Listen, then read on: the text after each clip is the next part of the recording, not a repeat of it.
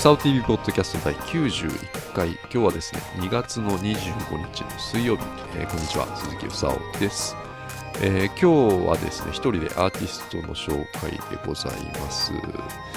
あと映画も見てきたので、えーその感想なども、えちょっとだけ話そうかなと思っております。で最近ですねあのポッドキャストとかでずっと話している Google のイングレス。ついにねレベルが7になりました、えーで70キロね歩いて7なんでね結構歩きましたね。で東京から70キロってね直線で調べたら箱根山？箱根山までが、えー70キロだったんであもう少しね静岡ですね。御殿場とかそっちの方。で富士山までがね100キロぐらいですかね直線だとね。うん。というわけで、えー最後までお聞きください。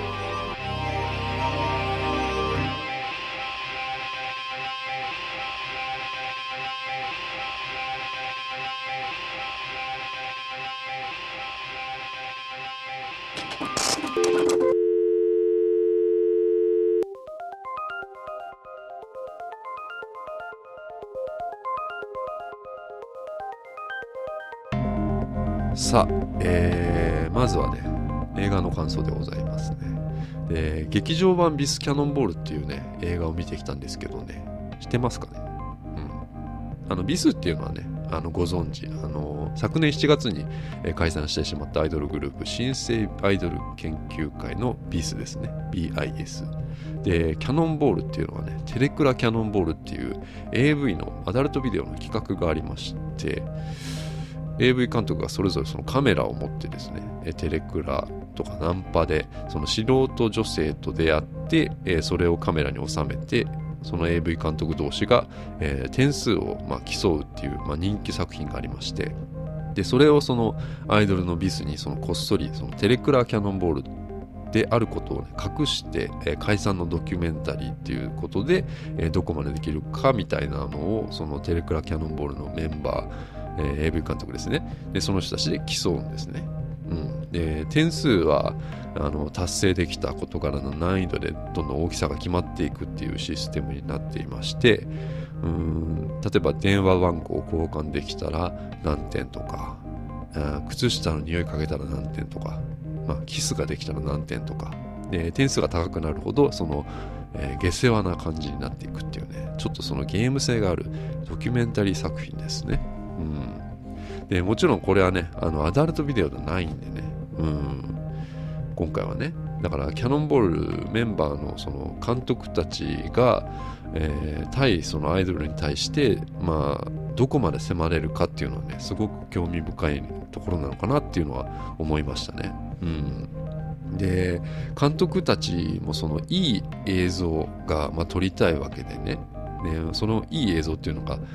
イコールそのエロい映像なのかちょっとわからないですけどね。その焦りみたいなのがね結構映像ににじみ出ててですねその部分はねすごくその手に汗握るというかあの笑える部分ではあったのかなと思いました。あとね撮り方。カメラのね置く位置とかすごいさすがだなっていうね絶妙なそのあの撮り方っていうかまあ置き方をするんですね。なんか普通の映像とは映画とかではないようなそのその道のプロが撮ってるような見え方見せ方はになってるのかなっていうのを思いましたね。うん、でそれはすごく面白かったですよ。うん、あと横浜アリーナのね前日かな？あのビスがね長いリハリハやってる時にあの監督たちはそのやることがなくて手持ちぶたさになる時があったんですよ。でその時にその AV 監督がリハのそのライブのシーンをね撮影しちゃってるシーンがねすごく良かったですよ。シュールですよ、うん、普段やっぱああいうね音楽のライブの撮影とかしない人たちですからその部分とかね見れて面白かったですけどね、うん、ただその映画のね途中からねちょっとねあれこれ笑っていいのかなとかってすごくね不安になっちゃったんですね、うん、でそれがねなんかこう映画館全体もですね結構ね重々しくなってるのがね伝わってきましたね。うん。でお客さんはねその9割ぐらい男性だったかな。うん。僕はその普通にその映画を見る軽い気持ちでね見に行ってしまったんですけれどもね、まあ、ビスの研究員の方々とか、えー、テレクラキャノンボールのファンの方々、えー、その他はその好奇心旺盛な方々、まあ、いろんなね角度からこのドキュメンタリーの見方とか、まあ、感想があるのはね面白いのかなと思いました。で上映後にねそのカンパニー松尾さんあの監督のね、うん、の舞台挨拶があってお客さんからも結構ねいい質問があったりしてましたよ、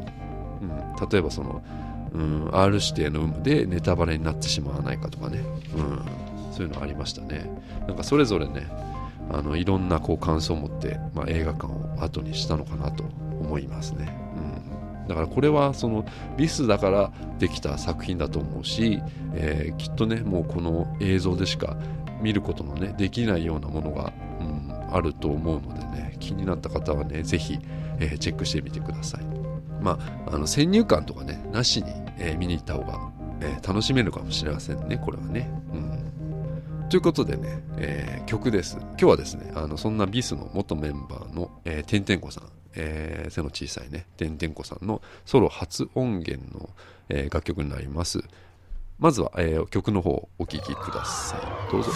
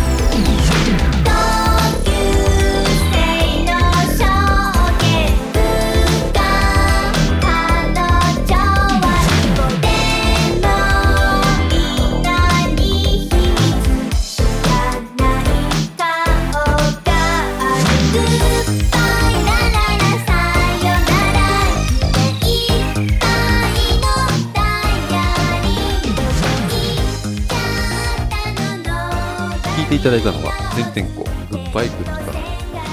えー、1月にね、全国流通版が発売されているんですけども、えー、この曲をね、初めて知ったのはですね、YouTube でミュージックビデオを見たのがね、最初だったんですけども、結構びっくりしましたね。あの本当にその曲と映像が見事にね、シンクロしてるんですよね。うん。というのも、その80年代の当時のね、VHS 映像画質をそのまんまオマージュしててですねちょっとタイムスリップしたような感覚になりましたね、うん、かといってその映像ありきのその音楽でもなくてですねちゃんとその曲も詞もね立っててねすごく良いプロジェクトなんじゃないかなと思いました。あの見せることと聞かせることをあの両方しっかり提供しているってことは、えーすごく大切なことですよね、うん、あとファッションもいいですよね。あの80年代のねそのちょっとねおしゃれなスポーツウェアウェアのフィラですよ、えー当時のその80年代のアーティストとかフィラのスウェットとかね着てるイメージありますもんね、うん、なんかそのクラシカルなものが新鮮に見えるっていうのはそういうものがちょっとね求められている時代なのかなっていうのをね思いますね、うん、あのファッションもその音楽もそのデザインとリバイバルっていうのはよくありますからね。うん。でてんてこさんね今フリーでねいろいろ活動されているということなんですがあのいろんなインタビューとか読んだんですけどすごくねこう軸がねしっかりしててねちょっとアーティスト気質がやっぱり強い印象をね受けました。よ、うん、あのビスキャノンボール見ててもね表現に対してすごくねまっすぐだなっていうのをね感じましたね、うん。えーそんなねてんてんこさん今後の活動予定でございます、えーまずね2月27日あさって金曜日、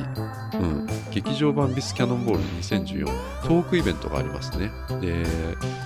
これ、劇場版ビスキャノンボールって、今、新宿で見たんですけど、このシネマート新宿、これ1回しかないんですよね、夜のね。だから20時 ,20 時35分からの上映会終了後に、えー、てんてんこさんと平沢大輔さんの、えートークイベントがあります。で、これ当日、